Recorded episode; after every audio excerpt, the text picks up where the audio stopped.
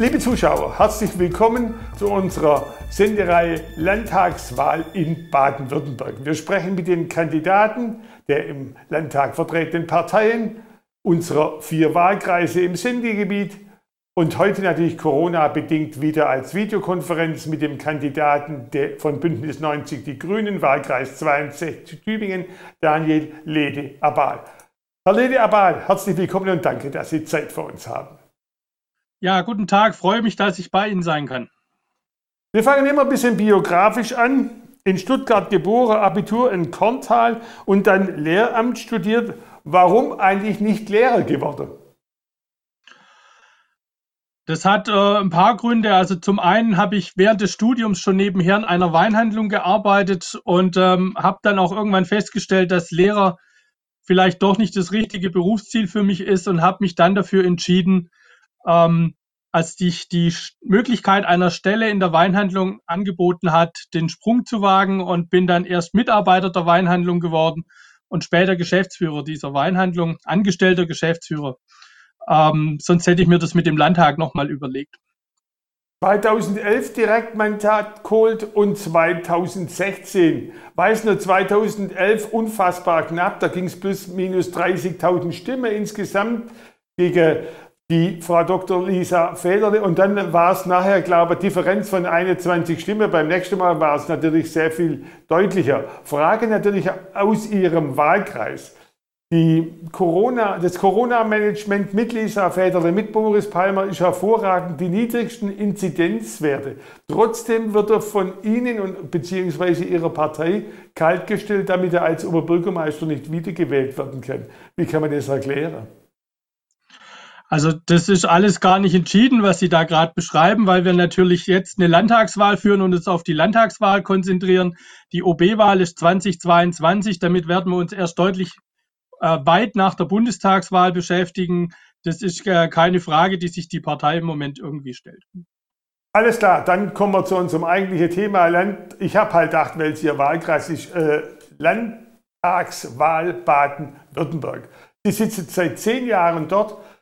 Es geht eigentlich um die Bilanz der letzten fünf Jahre. Was hat Ihnen gefallen? Was ist liegen geblieben? Also wir haben aus meiner Sicht in den vergangenen Jahren beim Thema Klimaschutz einiges vorangebracht. Wir haben ähm, gerade auch im Verkehrsbereich äh, jetzt die Umstellung auf die neuen Verkehrsverträge erlebt. Da gibt es immer noch ein paar Anlaufschwierigkeiten, beispielsweise weil immer noch nicht alle Fahrzeuge ausgeliefert wurden. Wir haben mit dem Klimaschutzgesetz und dem Biodiversitätsgesetz sehr wertvolle äh, Schritte gemacht. Wir haben ähm, für die Hochschulen mit dem neuen Hochschulfinanzierungsvertrag ähm, auch Planungssicherheit gegeben. Also da ist aus meiner Sicht gerade auch aus grüner Perspektive einiges passiert. Jetzt natürlich, Sie haben beides erlebt, ja.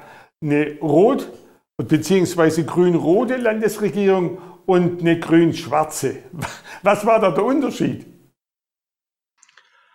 Na, der Unterschied war natürlich, dass wir 2011 äh, zusammen mit der SPD 58 Jahre CDU-Herrschaft beendet haben und äh, es da natürlich auch äh, sehr viele Gemeinsamkeiten gab und wir uns dann aber mit der SPD natürlich über viele Feinheiten und Details auch äh, ja manchmal auch wirklich gestritten haben.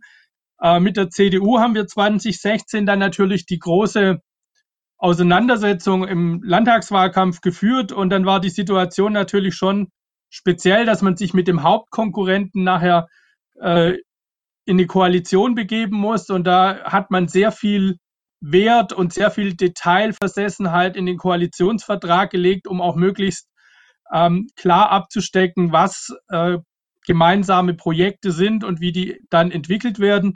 Und ähm, dann muss man allerdings sagen, den Koalitionsvertrag haben wir dann doch auch gemeinsam abgearbeitet. Also da gibt es auch äh, Anerkennung gegenüber den CDU-Kolleginnen und Kollegen und auch ähm, ich habe auch persönlich mit vielen sehr gut zusammengearbeitet.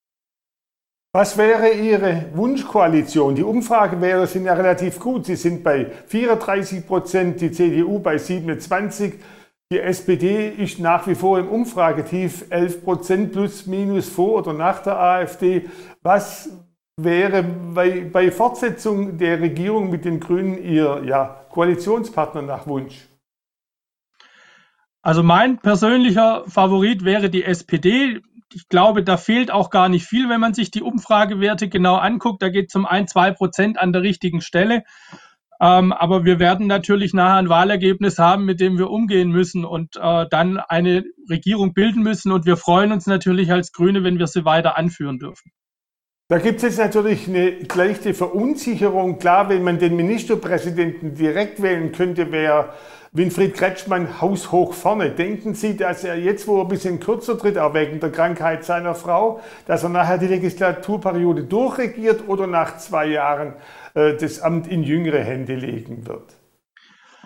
Das sind natürlich Fragen, bei denen niemand äh, eine Antwort garantieren kann. Die Ansage von Winfried Kretschmann ist klar, er tritt an, auch mit dem Ziel, das Ministerpräsidentenamt auszufüllen. Und das heißt auch für die Legislaturperiode. Und äh, das ist auch der Stand, von dem ich ausgehe. Kommen wir zu den Wahlthemen. Das Überthema bei den Grünen ist natürlich die Klimapolitik. Jetzt gibt es aber da vielleicht gerade in einem Ländle der Häuslisbauer äh, eine erschreckende Nachricht, äh, dass die Grünen ein Verbot für Einfamilienhäuser erwägen. Wie sehen Sie das? Das wäre in Baden-Württemberg wahrscheinlich nicht so toll.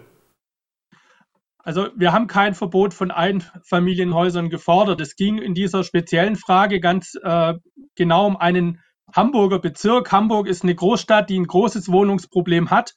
Und äh, dort soll in einem Bezirk die letzte verfügbare Baufläche noch ausgewiesen werden. Das ist ähm, die einzige Möglichkeit, dort wirklich noch in größerer Stückzahl äh, Wohnungen äh, zu erstellen. Und dort ist eben äh, vernünftigerweise dann das Ziel, dass es nicht Einfamilienhäuser sind, die äh, einfach relativ viel Fläche und relativ wenig Wohnraum zur Verfügung stellen, sondern dass es wirklich äh, viel Wohnraum, viele Wohnungen gibt am Ende.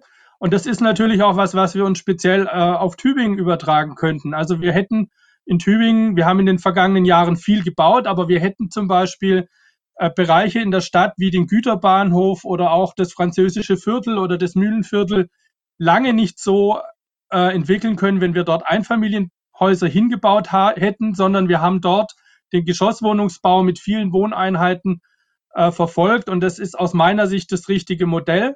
Es kommt darauf an, über welche Standorte wir sprechen.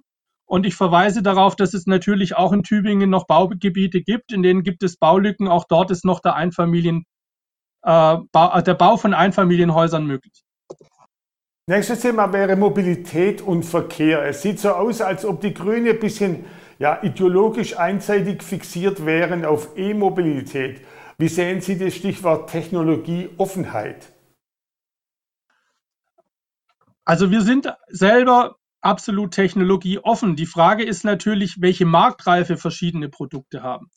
Äh, und im Moment ist es so, dass äh, die Marktreife bei den E-Fahrzeugen einfach ähm, schon relativ weit fortgeschritten ist und dort Marktanteile vergeben werden. Deshalb halten wir es für dringend notwendig, dass auch deutsche Automobilkonzerne da aktiv werden, diese Chance nutzen.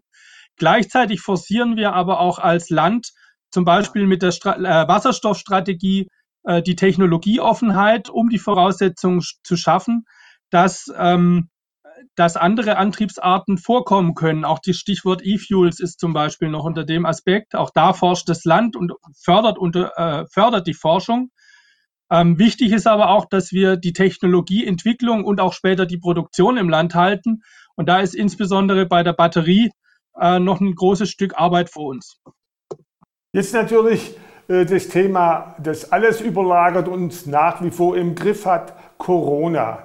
Jetzt im Augenblick in aller Munde und zum Teil auch von vielen Menschen als nerviges Thema langsam empfunden, die Öffnungsmaßnahmen, Lockdown. Wie sieht es aus aus Ihrer Sicht mit der Öffnungsstrategie? Was wäre besser als jetzt, wo man einerseits die Inzidenzwerte dann von 50 auf 35 runtersetzt oder wo man alles relativ pauschal gestaltet? Also ich würde schon dafür plädieren, dass wir weiter klug agieren. Ähm, ich halte persönlich zum Beispiel nichts von Stufenplänen, weil wir selber erlebt haben, dass die Werte in, über Wochen oder Tage hinweg äh, hoch und runter springen und wenn die dann genau sich um diesen Wert, um diesen Grenzwert herum bewegen, sind wir in der dauernden Öffnung und Schließen, Schließung von Geschäften oder Einrichtungen. Das kann wirklich niemand wollen. Deshalb brauchen wir wirklich eine solide Entwicklung zu niedrigen Inzidenzwerten und dann eine vorsichtige Öffnung eben mit Auflagen, sodass wir ähm, auch eine Kontinuität haben und eine Verlässlichkeit für die Unternehmen, äh, vor allem für den Einzelhandel, der ja auch besonders betroffen ist für die Gastronomie. Und äh, dort haben wir jetzt auch als Landesregierung die ersten Schritte eingeleitet und ich bin dafür, dass wir das vernünftig und klug weiter verfolgen, ohne aber dann die Inzidenzwerte außer Acht zu lassen. Das gleiche gilt auch für die Schulen. Auch dort ist die Öffnung, ähm, ja, auch dort ist die Öffnung inzwischen äh, hat begonnen. Aber auch da müssen wir einfach schauen, wie die weitere Entwicklung ist und die Impfung auch jetzt von Lehrkräften und äh, Mitarbeiterinnen der Kindertagesstätten unterstützt ja dieses Ziel ausdrücklich, um äh, Übertragung von Krankheit äh, und also die Ansteckung und die Inzidenz niedrig zu halten. Mit der Bitte um eine kurze Antwort, eine Frage in eigener Sache, Stichworte Fördermittel und Zuschüsse.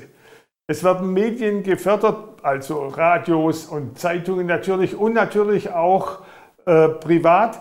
Regionalfernsehsender, sofern sie von der Landesanstalt initiiert sind. Findet Sie es richtig, dass RTF in diesem Bereich selber gegründet, privat geführt, keine Zuschüsse bekommt? Das muss man im Einzelfall prüfen. Ich glaube aber, dass es äh, Interesse des Landes ist, äh, dass es eine vielfältige Medienlandschaft gibt, die auch regional verankert ist. Und unter dem Aspekt würde ich das auch für die Zukunft bewerten. Am Schluss kriegt jeder Kandidat natürlich noch einen Promotion-Block, Sie auch, 40 Sekunden. Warum sollen die Wähler am 14.03. Daniel Lede Abal wählen? Zeit läuft. Wir haben schwierige Monate hinter uns. Trotzdem müssen wir weiter klug agieren, aber jetzt Impulse setzen für den Einzelhandel und die Innenstädte, für die Kultur und die sozialen Einrichtungen. Wir stehen vor einem großen Umbau in der Industrie. Mit Investitionen in den Klimaschutz schaffen wir das 1,5 Grad Ziel und die Transformation bei Automobil und Energie. Ich stehe dafür, dass unsere Region ein starker Forschungs- und Gesundheitsstandort bleibt. Deshalb gilt, Grün wählen für die Regionalstadtbahn und die Verkehrswende, Grün wählen für den Klimaschutz und Grün wählen für Kretschmann. Vielen Dank.